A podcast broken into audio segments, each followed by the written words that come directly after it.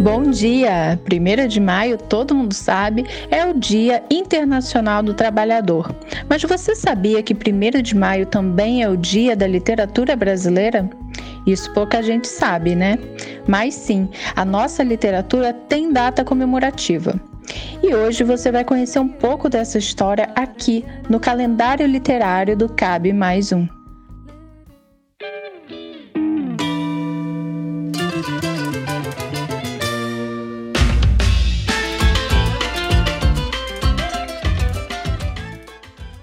O dia 1 de maio foi escolhido Dia da Literatura Brasileira em homenagem ao escritor José de Alencar, que nasceu em 1 de maio de 1829 no Ceará e foi um dos escritores mais importantes na construção da literatura nacional ainda no período imperial.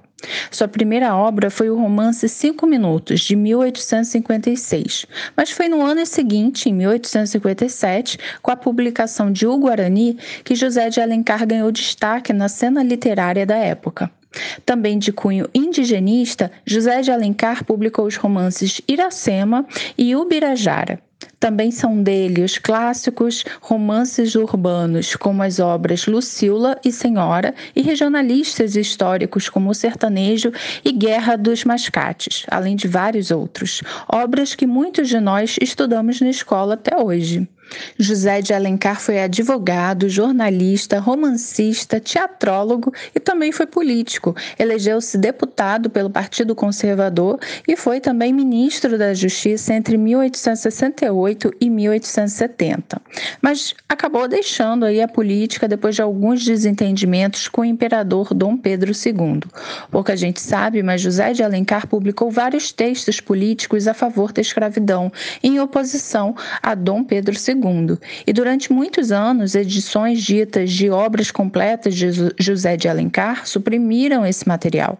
Só em 2008, esses textos foram reeditados e publicados sob o título Cartas a favor da escravidão. Alencar escreveu esses textos no momento em que havia uma grande pressão internacional para a abolição da escravatura e os Estados Unidos tinham acabado de abolir a escravidão. No Brasil também o movimento abolicionista ganhava força.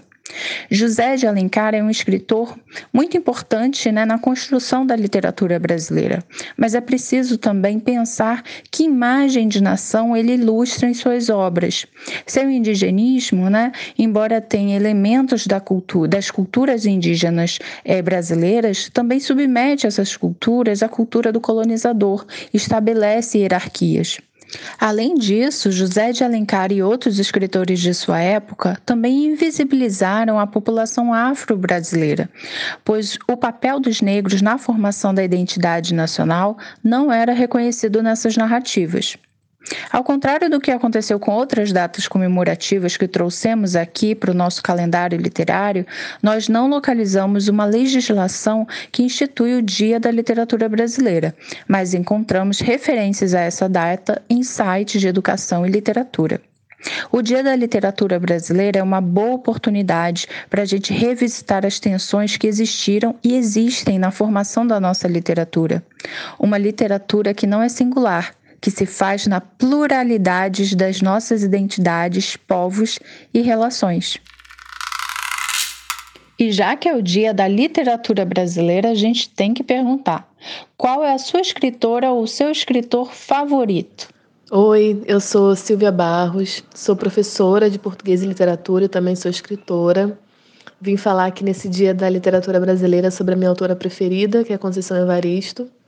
É uma autora com uma obra vasta em poesia e prosa. Vale a pena ler tudo que ela escreveu até hoje, mas o meu livro preferido é Poncia Vicêncio.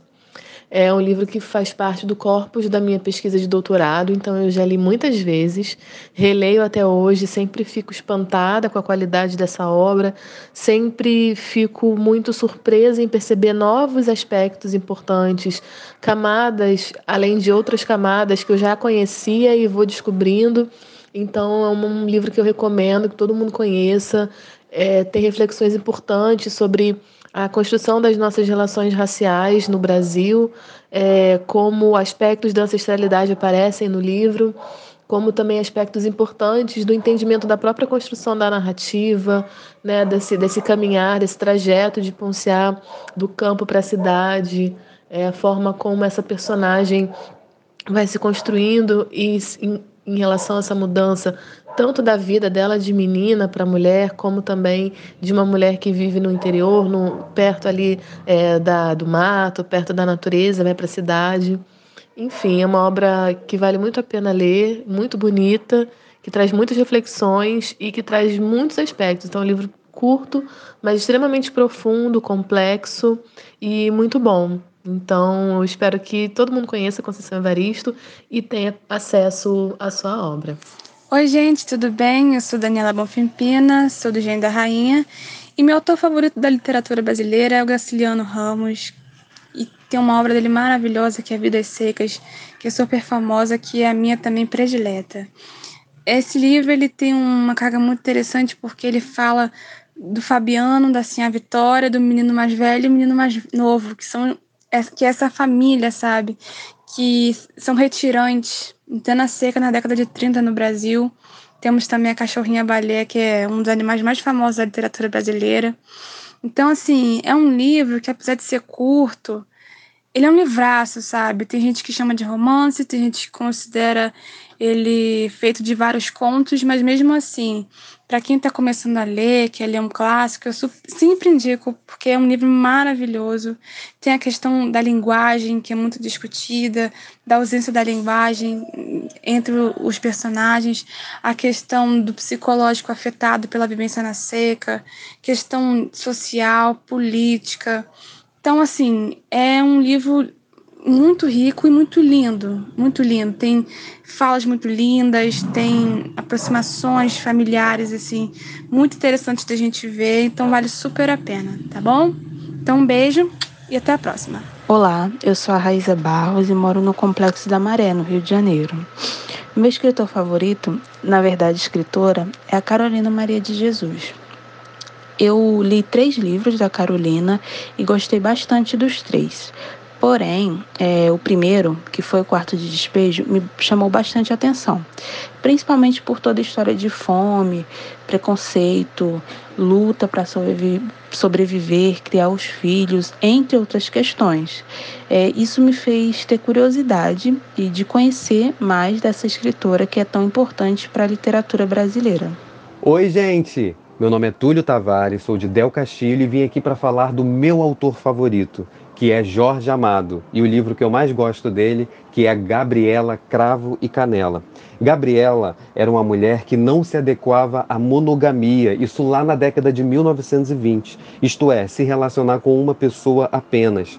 Lá em Ilhéus, que fica no sul da Bahia, onde toda a história acontece, o coronelismo ele dominava a política que começava a ter a presença de um movimento que ameaçava esse coronelismo, que era um grupo político progressista que desejava levar a modernidade para Ilhéus, seguindo como parâmetro, como exemplo, o Rio de Janeiro. Gabriela, personagem principal e que dá nome ao livro, é uma mulher sertaneja, recém-chegada ao sul da Bahia, através do comércio de escravos. Tinha cor de canela e cheiro de cravo não se adequava aos saltos, aos eventos formais e desejava dançar com o circo e sua banda quando chegavam na cidade. Gostava de andar descalça e brincar com as crianças pobres. Além de ser muito simpática, bonita e simples, o que chama a atenção de geral em Ilhéus.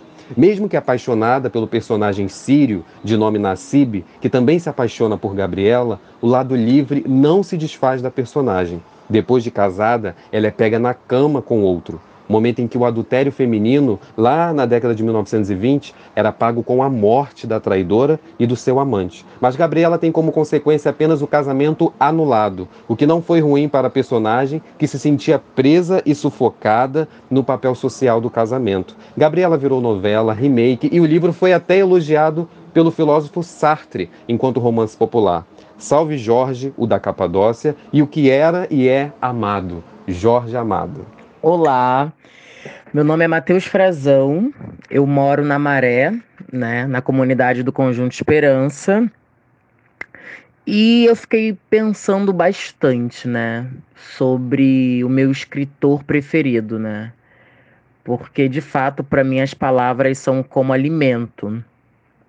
E eu gosto de bastante escritores, mas em especial de tempo para cá, uma pessoa, né, um escritor que me atravessou, né, de uma forma visceral foi o Giovanni Martins, né? Sobretudo o livro dele O Sol na Cabeça. Em especial, um dos contos do livro, que é o Mistério da Vila, né? O Mistério da Vila, ele quem é de favela, quem é de terreiro, né?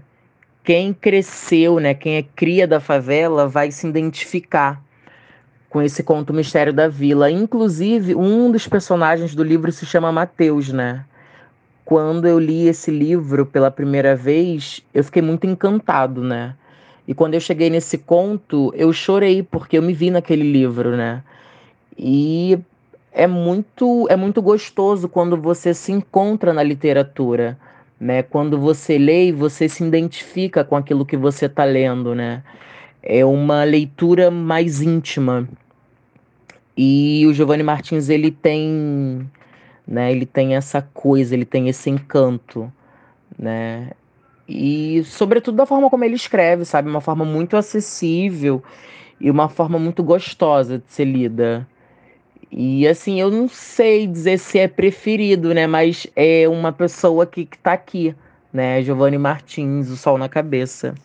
Saudações ao podcast Cabe Mais Um. Sou Mariana, falo de Nova Friburgo, Rio de Janeiro, e em celebração ao Dia da Literatura Brasileira, em que pese tantos ataques à educação pública e aos livros nesse atual desgoverno, contra o qual devemos seguir combatendo, é um prazer poder participar com vocês da exaltação dessa importante data.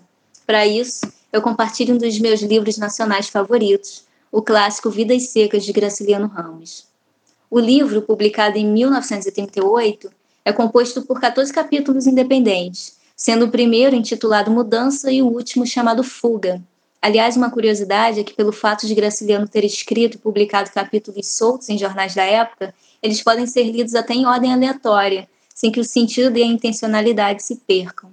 Nesse livro, Graciliano nos convida a conhecer o cotidiano, os sonhos, a sobrevivência e a reprodução da vida dentro de um sistema que moe gente. Assim, vamos conhecendo os personagens que compõem uma família de retirantes sertanejos que foge da seca. Cada personagem é sentido no decorrer da história e suas percepções do real carregam fatos curiosos, como quando Fabiano, um trabalhador da terra, tenta entender o que leva o fazendeiro dono de tudo a cobrar juros de Fabiano e sua família numa conta que nem sequer entende. O porquê do soldado amarelo julgar-se superior a um trabalhador como ele, os pensamentos da cachorra-baleia, que aparentemente é mais expressiva que os humanos que compõem a história. E aí tem algo que chama bastante atenção na obra, que é a linguagem e a forma de se comunicar dessas personagens e como elas interagem entre si. É curiosa essa observação da linguagem como uma consciência imediata que é construída de forma muito precária pela ausência de vocabulário e estudos científicos que os ajudem a expressar e a se defender. Os saberes, o conhecimento dessas personagens tornam-se suficientes apenas para a reprodução de suas vidas, até que outra seca ou outros males os atinjam. A crítica política social é uma característica das obras de Graciliano Ramos, que se dedicou a representar um Brasil cuja estrutura política reproduz e perpetua a profunda desigualdade, o empobrecimento, as agruras provenientes do capitalismo. Graciliano propôs, não só em sua obra literária, mas na sua vida, um movimento para a transformação social, um movimento que supere a ordem predatória imposta. Fez da literatura um campo de disputa de ideias, e nesse sentido é fundamental reafirmar aqui a literatura como um campo de resistência, de embate de ideias e de transformações da consciência coletiva. Viva Graciliano Ramos, viva a literatura brasileira. Abraços. E esse foi nosso calendário literário de maio, com a participação da Silvia Barros, Daniela Bonfim, Matheus Frazão, Raíza Nascimento, Túlio Tavares e Mariana Nunes, com os seus escritores favoritos. Um dia de literatura brasileira cheio de reflexão, escuta e muita leitura para vocês. O Cabe Mais Um fica por aqui. Aproveita e segue a gente nas redes sociais. No Facebook e Instagram, arroba Literatura Comunica e no Twitter, literatura comum. Até a próxima!